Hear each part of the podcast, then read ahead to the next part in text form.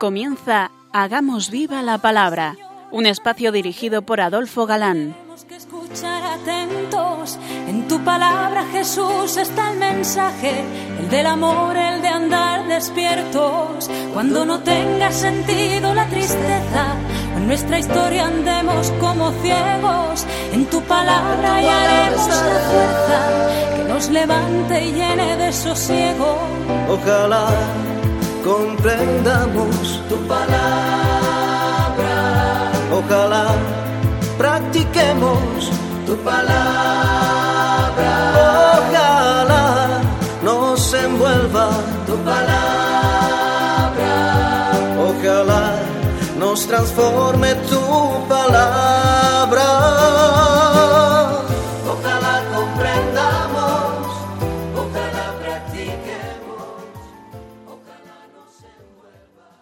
Hola queridos radioyentes, un día más en esta emisora amiga nos colamos a vuestros hogares para compartir el gozo de disfrutar la palabra de Dios, buscando en vuestra compañía su vigencia y fuerza para nuestra vida, pues sabemos que la palabra de Dios es siempre actual. Aquí estamos de nuevo, María José. Adolfo, y Ana, dispuestos a pasar este rato en vuestra compañía. Bienvenidos a nuestro programa Hagamos viva la palabra. Hola amigos, gracias por escucharnos una tarde más en esa búsqueda de nuestra historia de la salvación a través de los libros del Antiguo Testamento. Ya vimos en Éxodo, que es el libro que terminamos de comentar la pasada emisión, que Dios eligió a la tribu de Leví para el sacerdocio. En el nuevo curso escolar, que prácticamente comienza ahora, también comenzamos nosotros a comentar un nuevo libro, el libro llamado Levítico, que nos recoge deberes y derechos de los pertenecientes a la tribu de Leví, y las leyes sobre sacrificios, purificaciones, rituales, votos, diezmos, etc. Pero en medio de todas estas leyes, hemos de saber sacar la gran enseñanza que ofrece, la idea central. La santidad de Dios exige santidad por parte de sus ministros. Tomemos nota. No solo los sacerdotes ministeriales, pues ya sabemos que sacerdotes en cierto modo somos todos. Y si esto ya lo pedía Dios, apenas elegido un pueblo que le diese culto, ¿qué será lo que Dios desee para el culto de la nueva y eterna alianza? Culto dado al mismo Dios que permanece entre nosotros. Dice el Apocalipsis que Jesucristo, el que nos ha absuelto de nuestros pecados por la virtud de su sangre, Nos ha hecho reyes y sacerdotes de Dios su Padre. queda claro que la idea de santidad de Dios debía ser tenida en cuenta especialmente por los sacerdotes, pero de algún modo debía llegar a todo el pueblo de Israel. Yahvé habló a Moisés diciendo, Sed santos. ¿Por qué? Porque santo soy yo, vuestro Dios. Y siempre que sale esta verdad a cuento, cabe volver a preguntar, ¿y en qué consiste el ser santo? Venga, a ver, porque si deseamos ser santos y así le pide Dios, ¿cómo voy a serlo si no sé en qué consiste la santidad? A través de cuanto vayamos viendo en las enseñanzas de la Sagrada Biblia, irán apareciendo santazos de muy distinta vida, cualidades, cultura, temperamento y posición. Y nos iremos dando cuenta que la santidad consiste En hacer en cada momento la voluntad de Dios. Si Dios pide mortificación, mortificación. Y si pide bailar, bailar. Porque la santidad, y esto lo escucharemos mil veces, no radica en el estado de cada uno, sino en la perfección de estado. Más santo es un barrendero que barre bien y con amor, por dar limpieza para sus hermanos, que un austero y culto monje que medio barre y no bien, si el prior le ordena barrer, y a él le parece que eso debía de hacerlo el último de los legos, y no él. No es materia de nuestro curso, puesto que es dado por seglares y para seglares, meternos en si la redacción actual del libro mantiene una total autenticidad mosaica o sólo sustancial, o ha sido más o menos elaborado a base de recopilaciones en los tiempos del exilio de Babilonia. Eso para los eruditos, exegetas, escrituristas, etc. Lo nuestro es ir sabiendo que este libro muestra los planes divinos para que su pueblo tuviese una conciencia de nación sacerdotal. se pudiese mantener aislado de otros pueblos para no contaminarse y perder su misión histórica.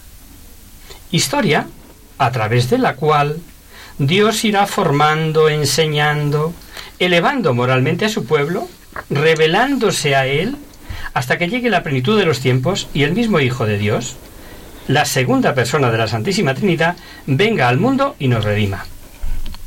Pero además vino como maestro, y si Dios fue manifestándose de muy diversas formas en aquellos tiempos, como dice la carta a los hebreos, de una manera fragmentaria y de muchos modos, habló Dios en el pasado a nuestros padres. En estos últimos tiempos nos ha hablado por medio del Hijo.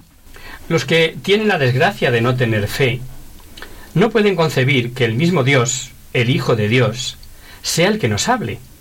¿Interesará conocer sus palabras? Claro, que para los cristianos nada mejor que el Nuevo Testamento. Ahí es donde encontramos esas palabras que el autor de la carta a los hebreos nos recuerda que dijo el mismo Hijo de Dios. Pero no por eso los cristianos quedamos exentos de tener, conocer y aprovecharnos de las enseñanzas que contiene el Antiguo Testamento. El Concilio Vaticano II, en su constitución dogmática Verbum Dei, nos enseña que estos libros del Antiguo Testamento deben recibirlos los cristianos con devoción, porque expresan un vivo sentido de Dios, porque contienen enseñanzas sublimes sobre Dios y sobre todo nos dice contienen una sabiduría salvadora acerca del hombre, encierran tesoros de oración y esconden el misterio de nuestra salvación. A que teníamos razón cuando os dijimos que los cristianos deberíamos de hacer caso a San Agustín cuando recomendó a un catequista que le preguntaba qué partes de la Biblia debía usar para catequesis y le contestó que desde el principio creó Dios el mundo, el cielo y la tierra hasta el final. O sea, de cabo a rabo, del principio al fin de la Biblia. ¿Cuántos cristianos de verdad valoran esa parte de la Biblia que conocemos como Antiguo Testamento? Pues para ellos especialmente importante es este curso que estamos desarrollando en esta emisoria de la Madre. No olvidemos que, como sigue diciendo el concilio, y tomando de San Agustín, diga la misma ya citada Constitución dogmática de Verbum, que los libros del Antiguo Testamento, incorporados a la predicación evangélica, alcanzan y muestran su plenitud de sentido en el Nuevo Testamento y a su vez lo iluminan y lo explican. Lo iluminan y lo explican. Pero, si os parece, vamos ya a lo nuestro. El libro del Levítico. Eh, ya vimos en Éxodo que Dios eligió a la tribu de Leví para el sacerdocio. Algo que se demuestra, recordad, cuando Moisés vio que el pueblo estaba desenfrenado por lo de la idolatría que vimos, y grita aquello de a mí los de Yahvé, y es la tribu de Leví la que responde. Leámoslo. Moisés, viendo que el pueblo estaba desenfrenado y expuesto a las burlas de sus enemigos, pues Aarón no lo había controlado, se puso en pie a la entrada del campamento y dijo, Los que estén de su parte del Señor, júntense conmigo. Y todos los levitas se le unieron. Este libro, llamado Levítico, nos recoge deberes y derechos de los pertenecientes a esta tribu, a la tribu de Leví y las leyes y los sacrificios, purificaciones, rituales, etc.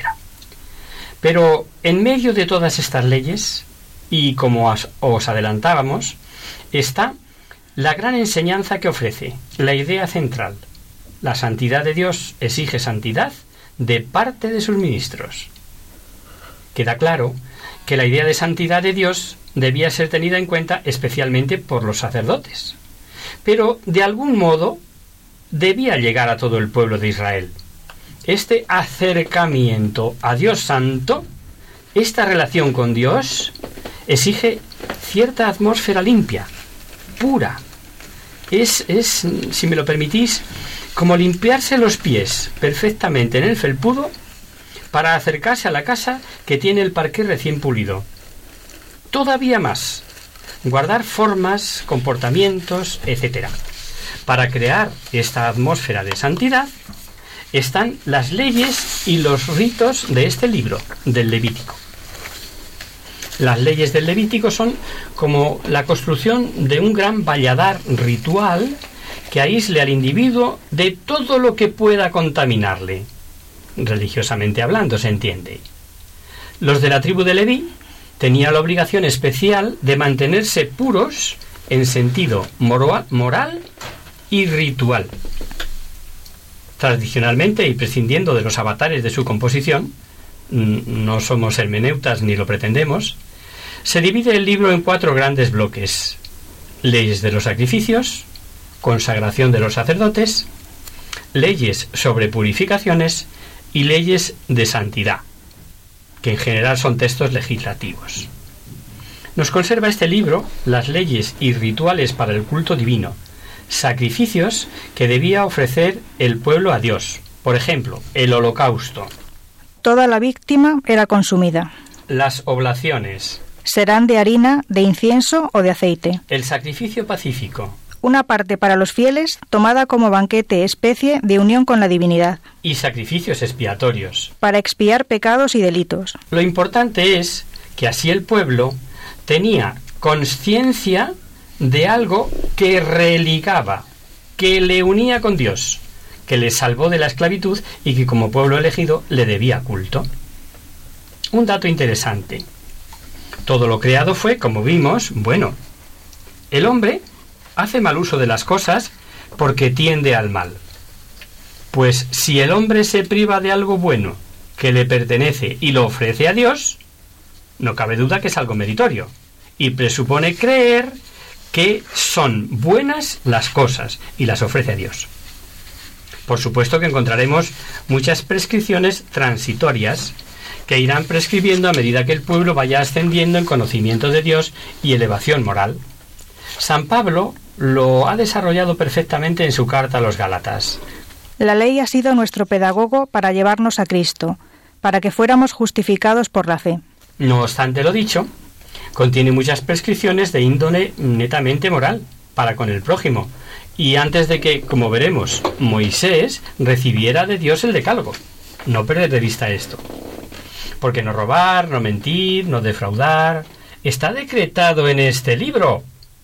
Y todavía no tenemos las tablas de la ley. Podríamos decir que desde el principio Dios iba obligando a su pueblo a respetar los derechos del prójimo. Algo que desgraciadamente en nuestros días, ha debido ser borrado de todo tratado de moral. Conectar si no la televisión, ojear la prensa, escuchad a la gente, no mentir, no defraudar, os dirá que suena a risa. Algunas de estas leyes que leemos en el Levítico dan tal valor a la justicia que obliga a que no se manche jamás, ni siquiera en favor del pobre, si ello es injusto. No hagas injusticia en tus juicios, ni favoreciendo al pobre, ni complaciendo al poderoso. Juzga según justicia. Ahí queda eso. ¿Corremos un velo? ¿O decimos la frase tan socorrida que cualquier parecido con la realidad es pura coincidencia? Por si acaso volveremos a ello cuando lleguemos al capítulo 19 de este libro. Cuando se lee eh, el Levítico, Muchos de los relatos y prescripciones nos parecen verdaderas barbaridades. Repetiremos de vez en cuando que hemos de meternos dentro del marco histórico. Para nosotros, cristianos, que hemos recibido la ley del amor, nos cuesta digerir muchos formalismos legales que nos parecerán irracionales, pero como enseña el gran exegeta Lagrange, era el medio de fomentar la idea de la santidad de Yahvé Dios y de la que tenía que tener su pueblo. Efectivamente, por eso, claro. Necesario tener en cuenta que si los métodos bárbaros que todos aquellos pueblos empleaban también eran usadas no pocas veces por el pueblo escogido, el denominador común era el irse elevando poco a poco, aceptando libremente los mandatos de Moisés, siempre más elevados y caritativos. Deberes para con los padres, para con los ancianos, los enfermos. Gastaríamos todo el tiempo de la emisión de hoy si os repitiéramos las opiniones de unos y otros en favor y en contra del problema de los emigrantes. Venga, papel, lápiz. Y tomad nota de lo que nos dice el Levítico. Si viene un extranjero para habitar en vuestra tierra, no le, no le oprimáis. Qué actual, ¿verdad? No sabemos, dudamos que lleguen las enseñanzas de la Santa Biblia a oídos de esos grandes terratenientes que contratan inmigrantes para sus tierras y tras muchas horas de trabajo les meten a todos juntos en habitaciones inhumanas. Les privan de la seguridad social, del tajo al escondite y del escondite al tajo. Pero por si llegase a alguno de ellos estas enseñanzas bíblicas, ahí va una cita del libro que estamos comentando. Tratad al extranjero que habita en medio de vosotros, como al indígena de entre vosotros, ámale como a ti mismo. Leyes eh, como estas, de carácter social, hay un montón. Pero, si os parece, seguimos comentándolas después del descanso. Hacemos ahora una breve pausa musical.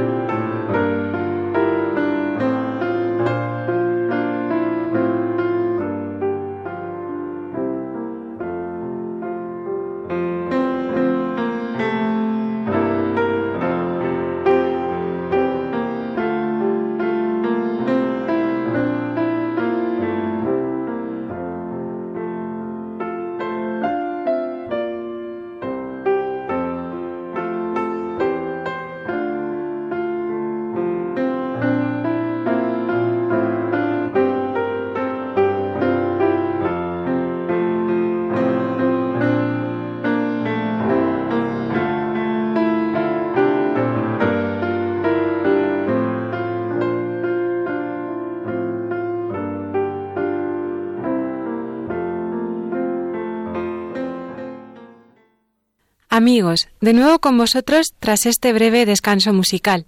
Os recordamos, queridos oyentes, que sintonizáis el programa Hagamos viva la palabra. Si, queréis contactar con nosotros vía correo, postal, lo podéis hacer a Radio María, Paseo Lanceros número 2, primera planta, 28024 de Madrid. Y si lo preferís, al correo electrónico hagamos viva la palabra radiomaria.es. Para los que se acaban de incorporar, decirles que estamos comenzando un nuevo libro en este comienzo de curso.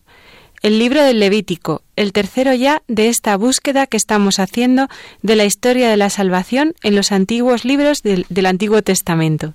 Antes del descanso veíamos eh, la delicadeza de algunas leyes a favor de los hermanos que están recogidas en el libro. Y seguimos con ellas. Dice, por ejemplo, en el capítulo 19.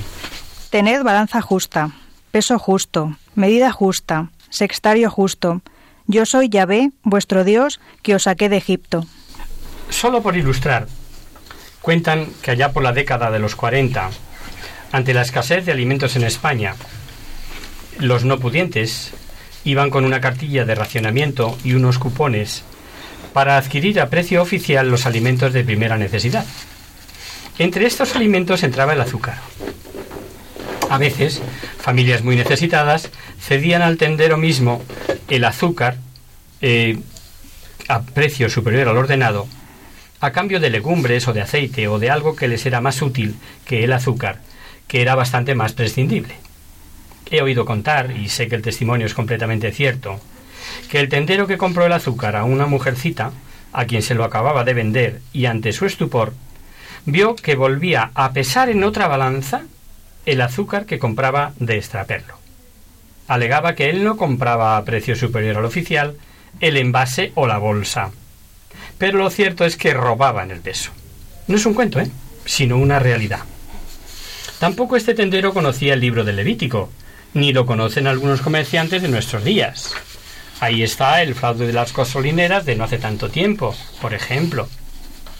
Veréis que no se trata de un libro basado en ceremoniales y formalismos estrechos, sino que contiene exigencias de una conciencia religiosa para la formación del pueblo judío y salvaguardar su fe en el único Dios, único, santo, contra las influencias paganas. El libro comienza dando leyes sobre los sacrificios. Es natural que siendo los sacrificios el acto, central perdón, del culto sacerdotal del Antiguo Testamento, comience el Levítico con el ritual de los sacrificios que hemos comentado ya. Tiene su importancia sobre todo el holocausto. Recordar que es ofrecer a Dios toda la víctima y nos dice Es el holocausto ofrenda encendida de suave olor a llave ¿Sabéis por qué ese aprecio de Dios a tal sacrificio? Porque implicaba la entrega total a Dios de algo propio, de algo suyo, de valor que ofrece, reconociendo así la soberanía de Dios sobre sus bienes. Pero sobre todo, porque para ellos, como veremos más adelante, la vida estaba en la sangre. Sangre y vida era la misma cosa para ellos. Creían que la vida estaba solo en la sangre. Así, en la inmolación, la sangre como vida era la ofrenda por excelencia ofrecida a la divinidad. Cierto que choca nuestra mentalidad la forma en que debían ofrecer las víctimas. Por ejemplo, leamos la de las reses mayores. Impondrá el sacerdote la mano sobre la cabeza de la víctima. Derramarán la sangre por todos los lados del altar, despedazará la víctima en porciones. Verdaderas carnicerías ante la que cabe preguntarnos, ¿cómo es posible que Dios aceptase tales ritos? Lo más probable es que Dios aceptase tales prescripciones condescendiendo con las costumbres. De no haberlo permitido, hubieran sido arrastrados por la idolatría. De esta manera, con prescripciones y ritos semejantes a los paganos, pero ofrecido al Dios único y verdadero, se sentían más defendidos de caer en la idolatría. Y esta opinión de que Dios condescendió no es opinión de cualquiera, es opinión de santos padres y así lo creyó, por ejemplo, también San Agustín. Dios es buen pedagogo. y como es Dios, ha de respetar en todo momento la libertad del hombre. Así, sin forzar su voluntad, va aprovechando la mentalidad primitiva de los hebreos, adaptando ritos a un nuevo sentido religioso monoteísta. Un dato de suma importancia. Cuando tales sacrificios quedaban desprovistos de las disposiciones morales, eran totalmente rechazados por los israelitas. Obviamente, no podían ser aceptados por Dios.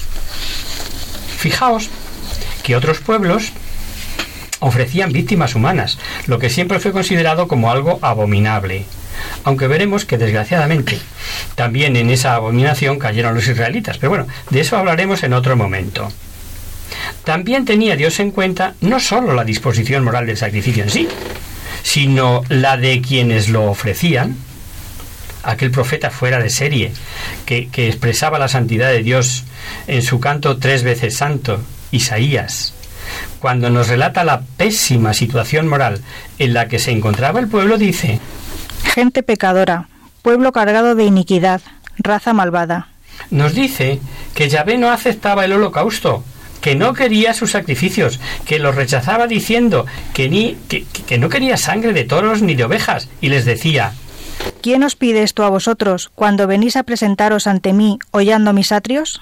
Y no solamente el holocausto, hasta el mismo incienso era despreciado y, y rechazadas también las fiestas que profanaban su religiosidad. El profeta emplea un lenguaje duro. El incienso me es abominable. Las fiestas con crimen son insoportables. En aquellos tiempos, los sacrificios eran, como se ha dicho, el acto central del culto sacerdotal. Los cristianos hemos de tener eso en cuenta, por lo que concierne a la Eucaristía. Vamos a recordar. A Dios hemos de ofrecerle lo mejor. Y a Dios hemos de ofrecerle en la mejor de las disposiciones. Eso no admite duda, ¿verdad? Se comprende a Isaías en aquellas disposiciones cómo iba a aceptar Dios sus sacrificios. Pero independientemente del valor de los sacrificios ofrecidos a Dios en el Antiguo Testamento, estaba en quienes ofrecían y en la intención y deseo de agradar a Dios. En quienes ofrecían, por cuanto se privaban de algo suyo, y en la intención, porque se puede ofrecer por aparentar o ser cumplidor, por simple rutina, sin deseo de agradar a Dios, etcétera, etcétera. Pero en la nueva y eterna alianza, el valor de lo, de lo sacrificado, ¿en qué está? Porque es impresionante que estando en lo que está, pueda ser ofrecido por los hombres. ¿En qué está? En la víctima que se ofrece y no en quien la ofrece. ¿Y la víctima que ofrecemos cuál es? El mismo unigénito Hijo del Padre. Víctima que, como profetizó Malaquías, es víctima pura sin mancha. Sacrificio que sabemos con toda seguridad que es agradable a Dios. Porque el mismo Padre nos reveló que en ese su Hijo que le ofrecemos tiene puestas todas sus complacencias. No podíamos dejar en el tintero el recuerdo eh, de ese misterio de amor, aunque ahora estemos comentando los sacrificios que el pueblo de Israel ofrecía a Dios hace miles de años y las condiciones que debían tener las víctimas y quienes las ofrecían. ¿Cuántas cosas del Antiguo Testamento se comprenden leyendo el Nuevo? Vamos a leer una cita mm, de la carta a los Hebreos en la que habla de la superioridad del sacrificio de Cristo sobre los sacrificios mosaicos. Advierte que la sangre de los animales no podía quitar los pecados y dice, Sacrificio y oblación no quisiste, pero me has formado un cuerpo. No os habéis complacido ni en los holocaustos, ni en los sacrificios por el pecado. Entonces yo dije, heme aquí, oh Dios, para hacer tu voluntad. Como cosas de Dios. El salto es infinito. En la nueva ley que sustituye y eleva a la antigua la nueva economía de la salvación, se sobrepone a la antigua y es ya etapa definitiva en los planes divinos de redención de la humanidad, de todos nosotros. Hay algo que si en alguna emisión dejamos de decir, os permitimos que nos lo recordéis. Es algo que no nos cansamos de repetir. El cristianismo no es un cumplir una serie de normas, ritos, preceptos. El cristianismo es aceptar a Jesucristo e intentar corresponder a su amor. Es vivir entregado no a algo, sino a alguien. Sino a alguien. Y esto se consigue cuando sabemos que Él nos ama a cada uno de nosotros no como seres ideales, sino que nos ama tal y como somos, con nuestros fallos, con nuestras limitaciones. Nos ama pese a nuestros egoísmos y traiciones. Amor que nos es dado sin que pesen circunstancias en favor y en contra. Dios es amor y Dios es inmutable. Pero volvamos a nuestro libro del Levítico. El sacrificio de oblaciones se ofrecía flor de harina con aceite, se quemaba incienso sobre el altar y una parte era para el sacerdote Aarón y sus hijos, pero lo chocante para nosotros es la importancia que en ese ofrecimiento tenía la sal. No dejarás que a tu ofrenda le falte, la sal de la alianza de tu Dios. En todas tus ofrendas ofrecerás sal. La razón es que daban a la sal un valor purificador. Además, entre semitas era símbolo de comida fraternal, tomada en común, con cualidades de conservación, de duración. Esa fraternidad, amén de preservar de la corrupción, y justo así debería ser la alianza con Yahvé. Esto de la sal lo entienden muy bien los antiguos, antes de que se inventaran los frigoríficos, en cuanto a preservar y conservar. Recordáis que también Jesús usó el símbolo de la sal y a los suyos les decía, Vosotros sois la sal de la tierra.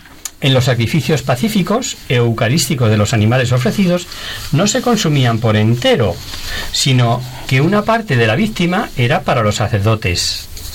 Como este libro nos dice que los pobres podían ofrecer dos tórtolas o pichones, podemos pensar con toda certeza que la Sagrada Familia José, María y Jesús, sin ser indigentes, sí eran de cualidad humilde, pobres. Cuando presentaron a Jesús en el templo, nos dice San Lucas que llevaron a Jesús para presentarle al Señor como está escrito en la ley.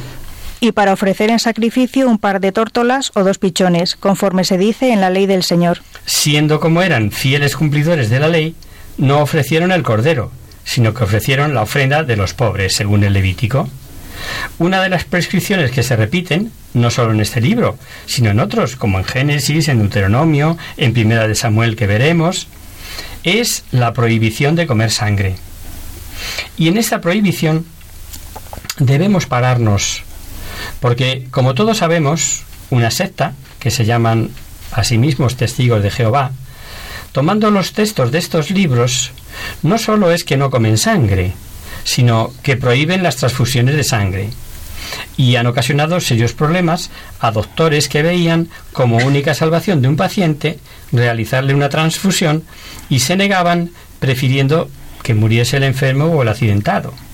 Y esto ha costado ya la vida mm, de más de una persona y lo que es peor, de algún inocente niño. Es por lo tanto un problema que no ya por tener conocimientos bíblicos, sino por caridad, todo cristiano debe dominar.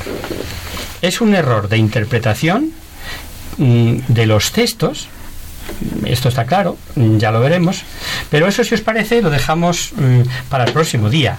Retomaremos la explicación y por eso, porque merece verlo con calma.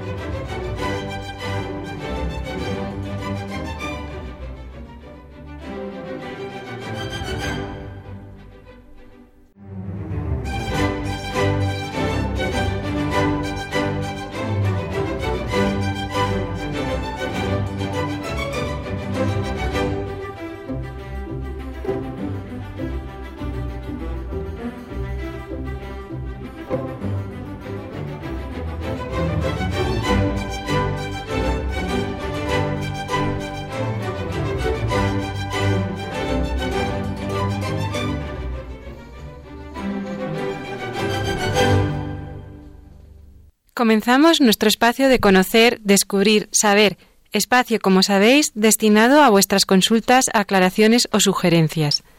Estamos contestando a Mari Carmen en una consulta que requiere varios programas por la corta duración de este espacio y recordamos que lo que nos planteaba la siguiente cuestión. Hola, soy Mari Carmen y os escribo desde Fuengirola.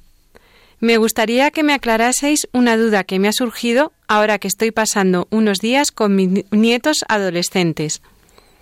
Me cuentan que en la clase les habla mucho de lo importante que es educarse en valores, de lo importante que es tener valores como la bondad, la perseverancia, la tolerancia, la justicia.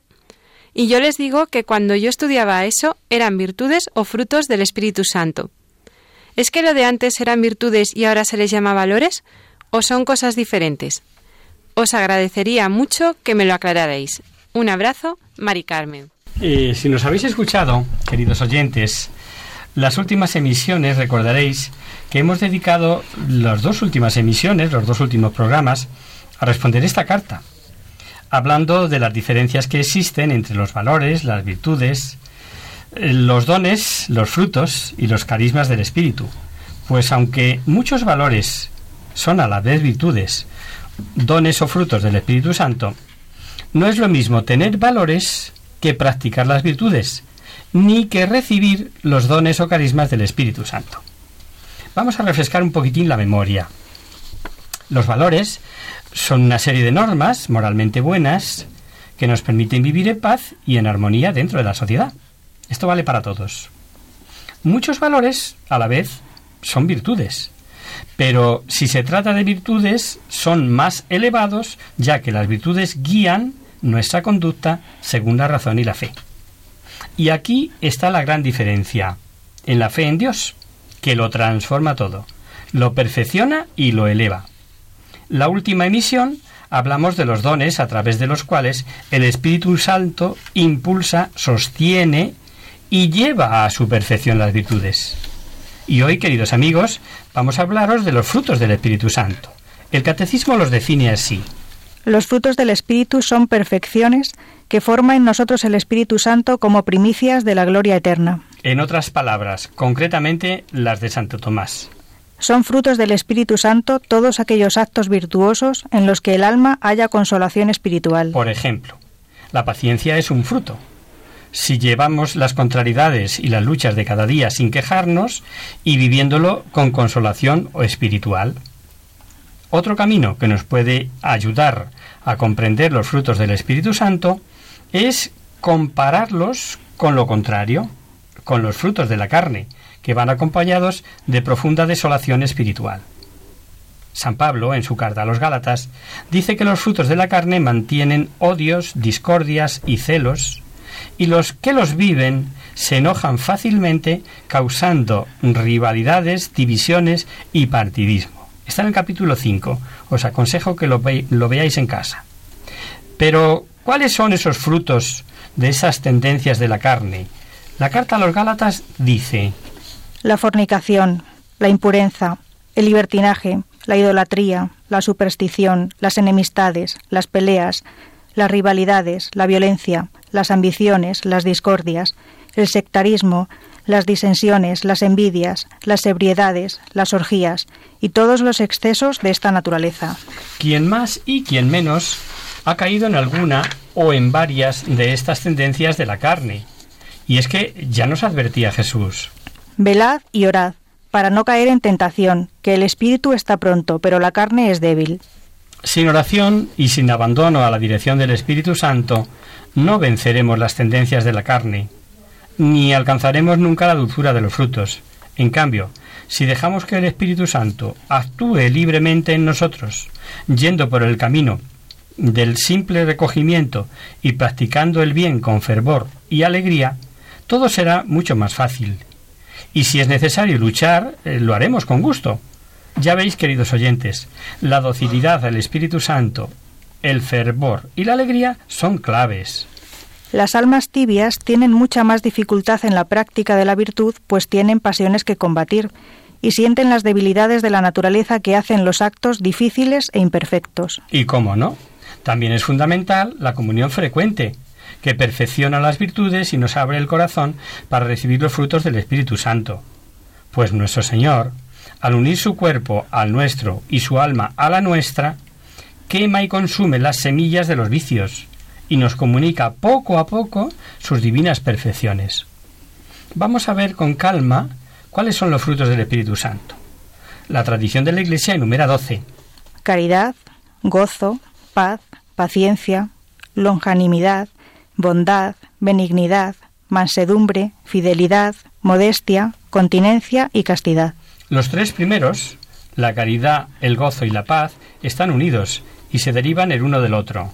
La caridad o el amor ferviente nos da la posesión de Dios. El gozo nace de la posesión de Dios. Es el reposo y la alegría que se encuentra al gozar el bien poseído. Y la paz mantiene al alma en la posesión de la alegría contra toda turbación y temor. Como decía San Agustín, es la tranquilidad en el orden. La caridad es lo primero y más importante. Es el que más se parece al Espíritu Santo, que es el amor personificado. Y por consiguiente, es el que más nos acerca a la verdadera felicidad, el que nos da un gozo más sólido y una paz más profunda. Cada acto de caridad, por pequeño que sea, vale muchísimo, porque nos permite participar de la santidad de Dios. Y en cuanto al gozo y a la paz, que muchos buscan en las relaciones amorosas, en los amigos, en el trabajo o en la estabilidad económica, solo puede venir de Dios. Ninguno de los bienes terrenos puede satisfacer nuestra necesidad de infinito y hacernos gozar plenamente, verdaderamente. Por otro lado, la posesión de Dios nos afianza contra las turbaciones y temores, mientras que la posesión de las criaturas causa mal inquietudes y, y preocupaciones. Quien posee a Dios no se inquieta por nada, porque Dios lo es todo para él. ¿Recordáis esas palabras tan bellas de Santa Teresa de Jesús? Nada te turbe, nada te espante. Quien a Dios tiene, nada le falta. Solo Dios basta. La paciencia y la mansedumbre son frutos moderadores. La paciencia modera los excesos de la tristeza y la mansedumbre los arrebatos de cólera. Mira, poner en práctica la paciencia y la mansedumbre como virtudes supone un combate y grandes sacrificios. Pero cuando son frutos del Espíritu Santo, se hace con gusto. El fruto de la paciencia permite ver con alegría todo aquello que puede causar tristeza. Así los mártires se regocijaban con la noticia de las persecuciones y a la vista de los suplicios, pues el Espíritu Santo que habitaba en ellos alejaba la tristeza o no permitía que les hiciera mella. Y cuando la mansedumbre es fruto del Espíritu Santo, se reprimen fácilmente los movimientos de la cólera y el alma no pierde nunca su tranquilidad. Los frutos de bondad y benignidad miran por el bien del prójimo. La bondad lleva a ocuparse de los demás y a que participen de lo que uno tiene. La benignidad consiste en tratar a los demás con gusto, cordialmente, con alegría, sin sentir la dificultad que sienten los que tienen la benignidad solo en calidad de virtud y no como fruto del Espíritu Santo. La longanimidad o perseverancia nos mantiene fieles al Señor a largo plazo impidiendo el aburrimiento y la pena que provienen del deseo del bien que se espera, o de la lentitud y duración del bien que se hace o del mal que se sufre. Vamos con otro importantísimo, la fe. La fe como fruto del Espíritu Santo nos hace estar seguros de la verdad que creemos sin sentir dudas, oscuridades ni terquedades. Por falta de fe, muchos, aunque convencidos por los milagros de Jesús, no creyeron en él lo que le sucedió a ellos respecto a la esencia de la fe. Nos sucede con frecuencia a nosotros en lo tocante a la perfección de la fe. Queridos oyentes, no es suficiente creer. Hace falta meditar en el corazón lo que creemos, sacar conclusiones y responder coherentemente. Por ejemplo, la fe nos dice que nuestro Señor es a la vez Dios y hombre, y lo creemos. De aquí sacamos la conclusión de que debemos amarlo sobre todas las cosas, visitarlo a menudo en la Eucaristía, prepararnos para recibirlo y hacer de todo esto el principio y fin de nuestra vida. Pero cuando nuestro corazón está dominado por otros intereses y afectos, nuestra voluntad no responde. Creemos, pero no como para una realidad viva a la que debemos responder. Hacemos una dicotomía entre la vida espiritual y nuestra vida real, y ahogamos con nuestros vicios los afectos piadosos. Si nuestra voluntad estuviese verdaderamente ganada por Dios, tendríamos una fe profunda y perfecta. Por eso es tan recomendable el rezo del rosario, pues nos ayuda a meditar los misterios de fe que profesamos. La modestia regula los movimientos del cuerpo, los gestos y las palabras. También contiene y refrena los movimientos interiores del alma, dejándola en una profunda paz que la dispone para ser la mansión de Dios.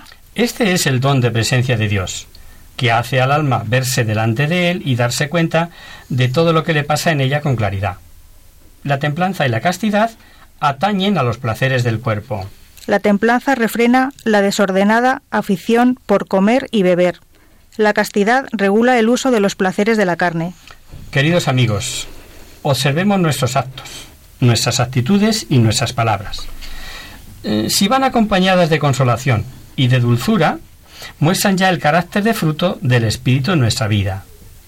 Y este descubrimiento se hace poco a poco, pero si perseveramos da muy buenos resultados.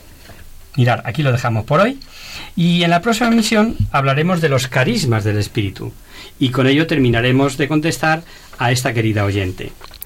Y hasta aquí, queridos amigos, el programa de hoy. Os dejamos con nuestra sintonía y os recordamos que si queréis dirigiros al programa para cualquier duda, aclaración o sugerencia, participando en el espacio de conocer, descubrir, saber, estamos a vuestra total disposición y encantados de atenderos en la siguiente dirección. Radio María, Paseo Lanceros número 2, primera planta, 28024 de Madrid. O bien, si lo preferís, al correo electrónico hagamos viva la palabra arroba radiomaria.es. El próximo miércoles, como sabéis, está el programa del Padre Jesús Silva, que alterna con nosotros. Tus palabras, Señor, son espíritu y vida. Por tanto, nosotros nos encontramos de nuevo dentro de 15 días, si Dios quiere. Con un programa en el que seguiremos buceando en el libro del Levítico, el tercero del Pentateuco, buscando el hilo de oro de la historia de la salvación a través de todas estas leyes que tanto quieren resaltar la santidad de Dios y el trato que merece. Hasta el próximo día, amigos. Hasta el próximo día. Hasta el próximo día, amigos.